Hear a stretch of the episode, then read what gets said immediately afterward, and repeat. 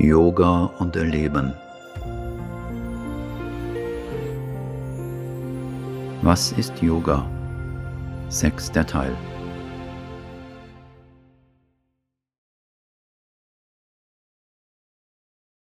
Worte Sri Aurobindos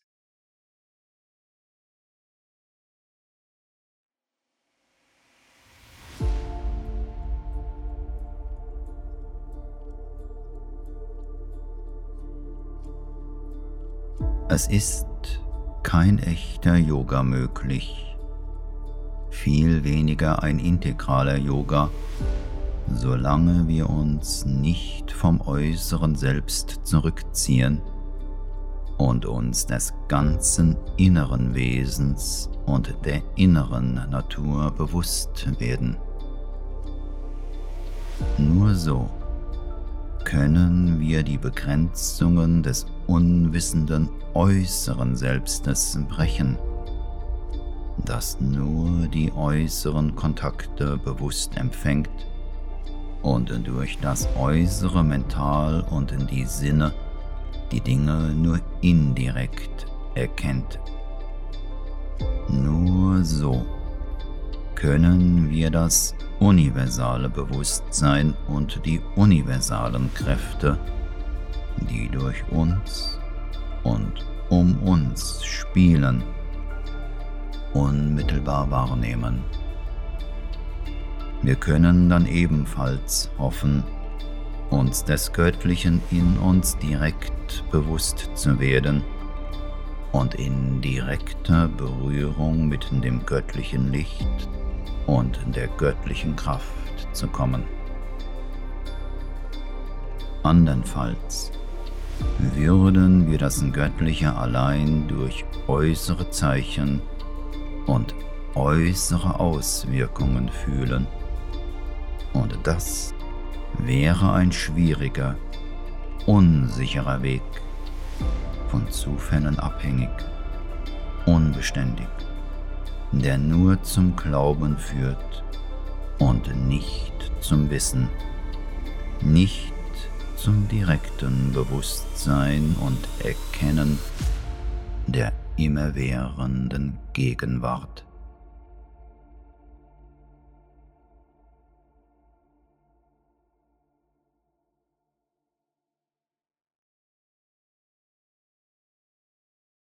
Wenn wir von einem höheren Leben sprechen, von einer spirituellen Existenz, von Gott, Seele, Geist, was meinen wir mit diesen Begriffen?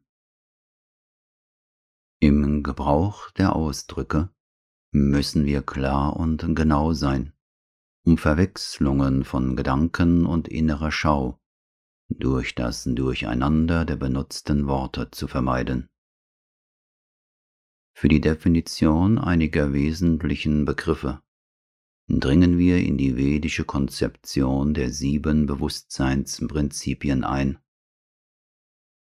Wir stützen uns auf die Schau der Yogis und nicht auf die heutigen wissenschaftlichen Erkenntnisse und Entdeckungen über die Wirkensweise und den Aufbau des menschlichen Bewusstseins, da diese noch von sehr oberflächlicher Art sind.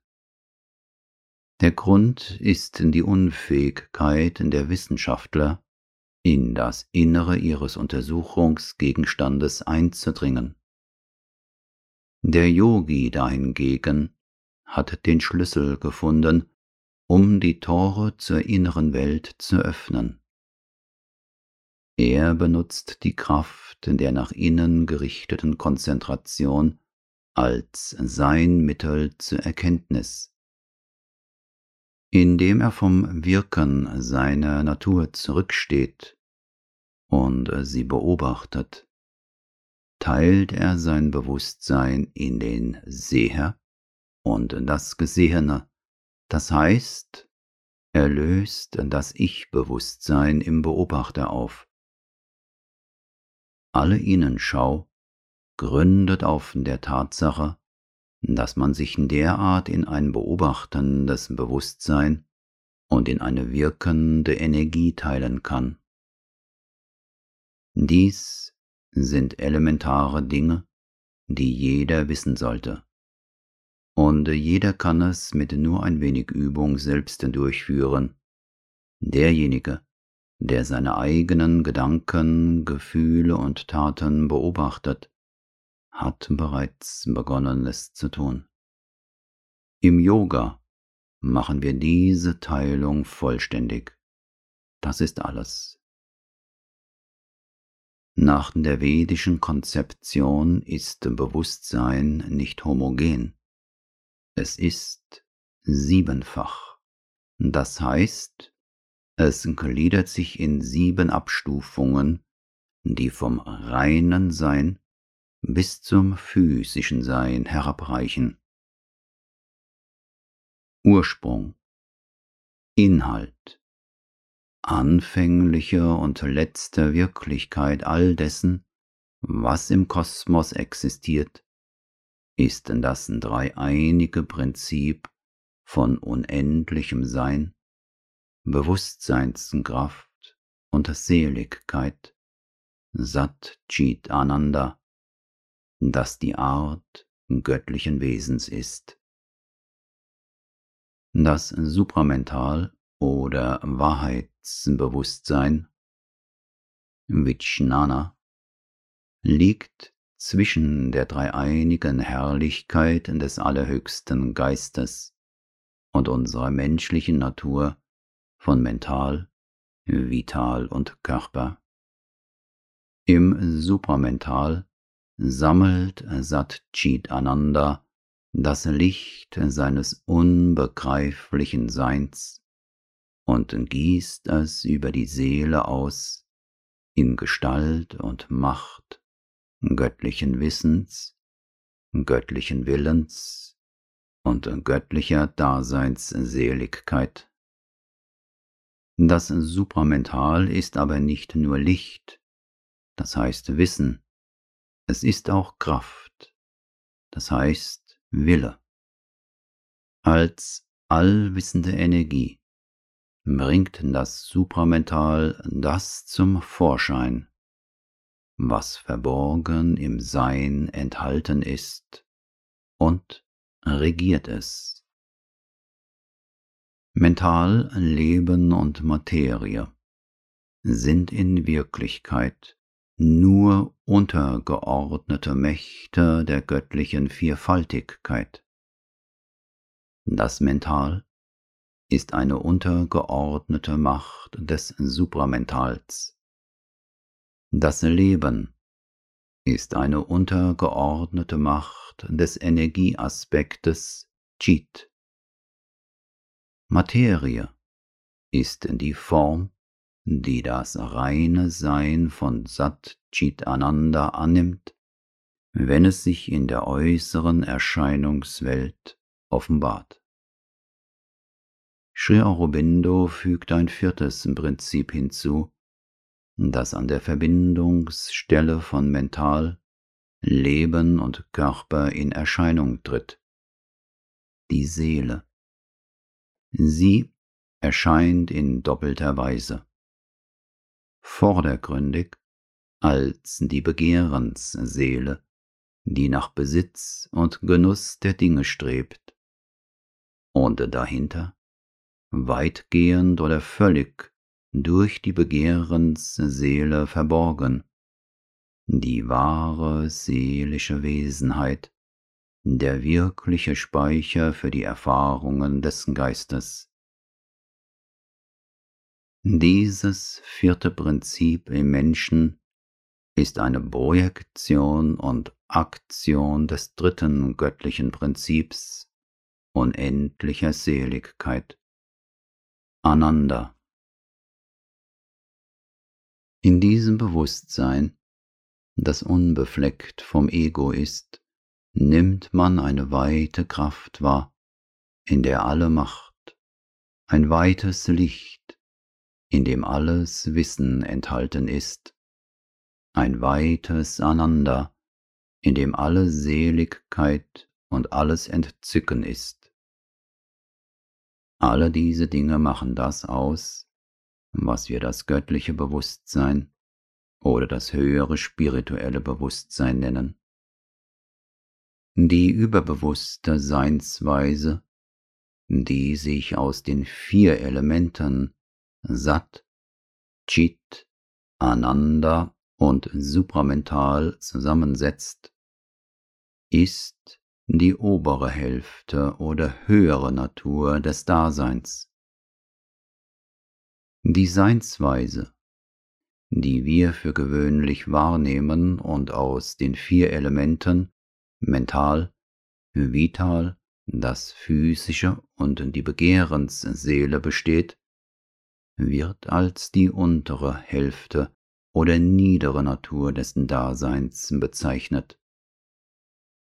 In der niederen Natur dessen Daseins gibt es eine Reihe von Abstufungen des Bewusstseins. Die verschiedenen Bewusstseinsebenen bestimmen den Charakter eines Menschen. Alles hängt davon ab, wo sich sein Bewusstsein festigt und konzentriert.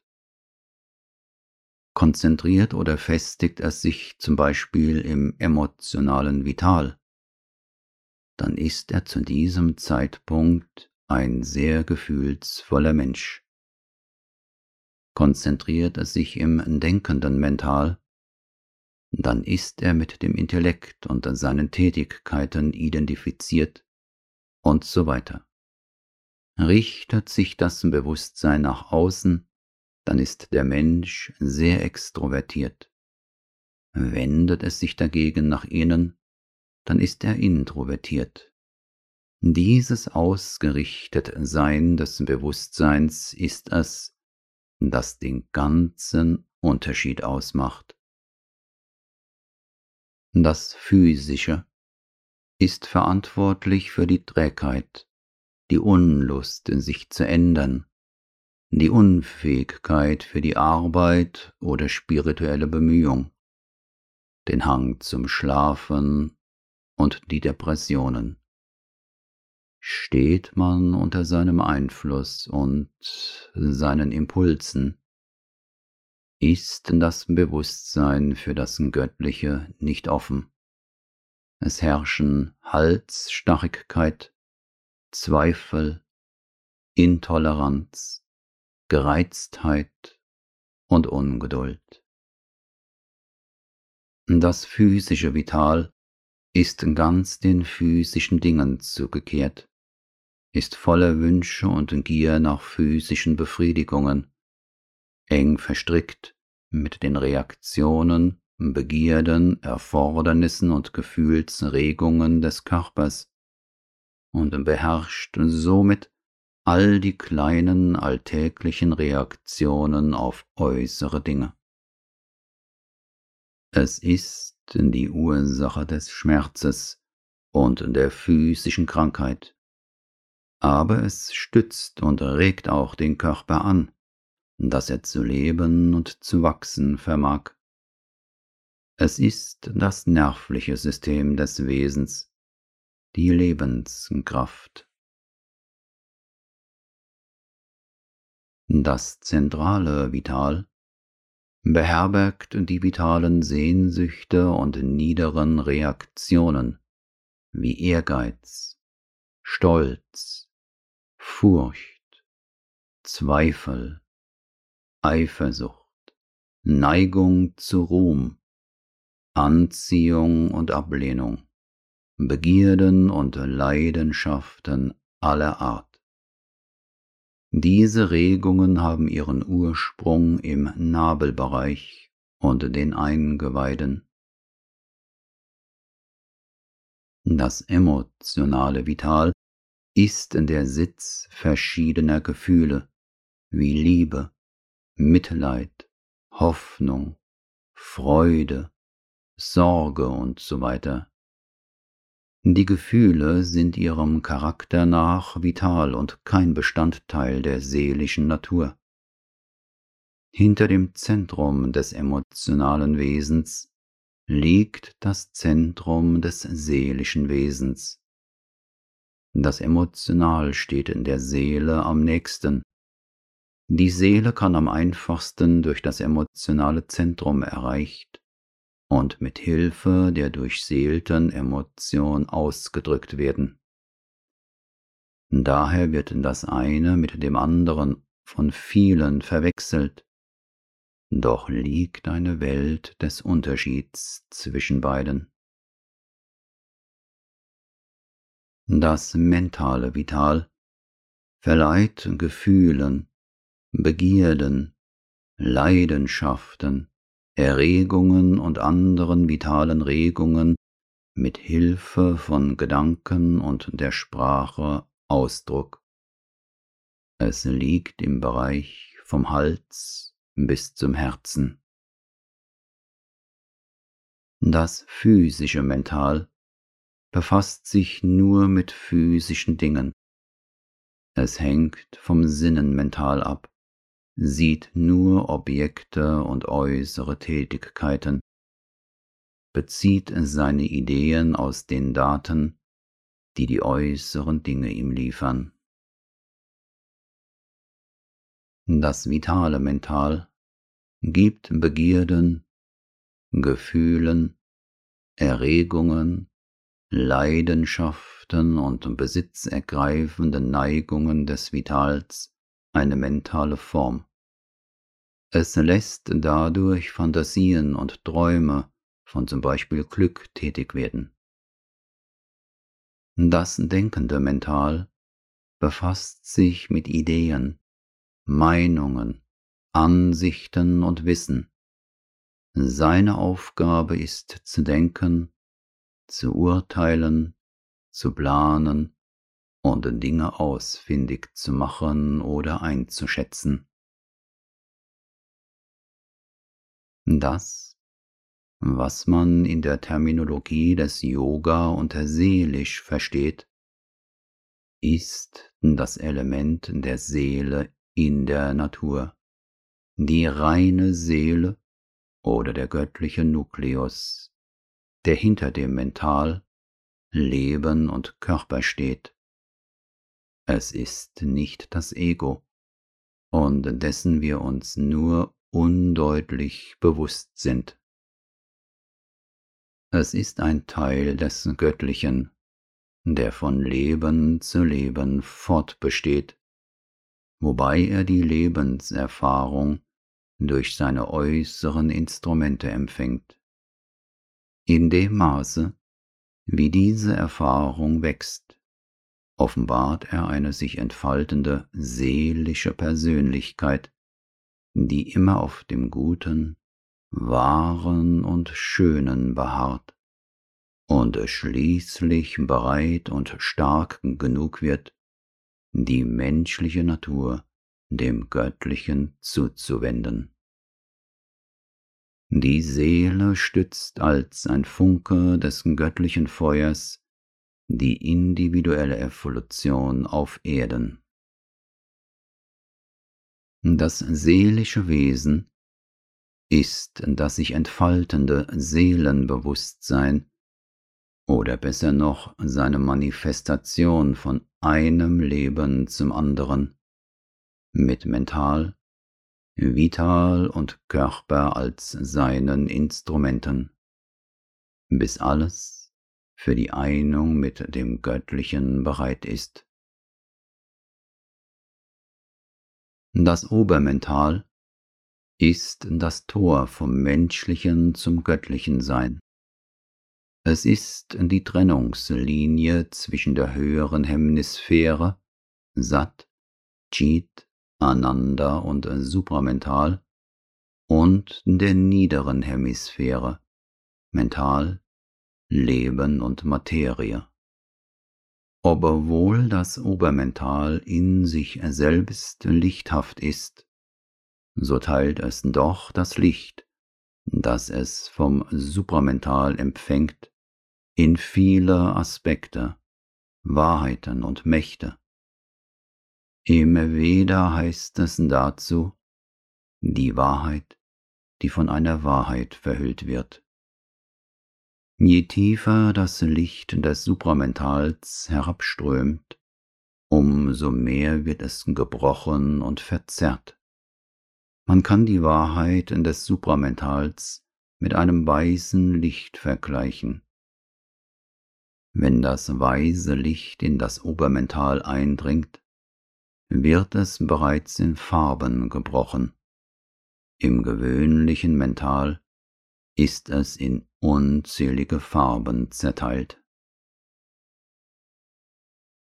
Das Supramental oder die Gnosis liegt zwischen der dreieinigen Herrlichkeit des allerhöchsten Geistes, dem unendlichen Sein, dem unendlichen Bewusstsein und der unendlichen Seligkeit des Ewigen und unserem niederen dreifachen Wesen.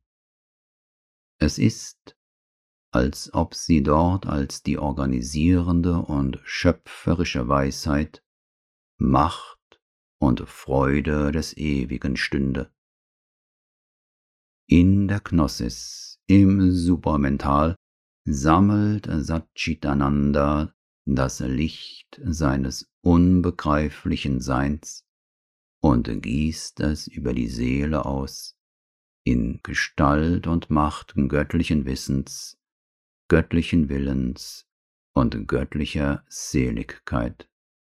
Das ist, als wenn ein unendliches Licht im kompakten Himmelskörper der Sonne zusammengefasst wäre und auf alles, was von der Sonne abhängig ist, in verschwenderischen, ewig weiterdauernden Strahlen ausgegossen würde. Es ist das Supramental, das, indem es die Aktivitäten von Mental, Leben und Körper aufrechterhält und insgeheim lenkt, die rechte Ordnung des Universums sichert und durchführt.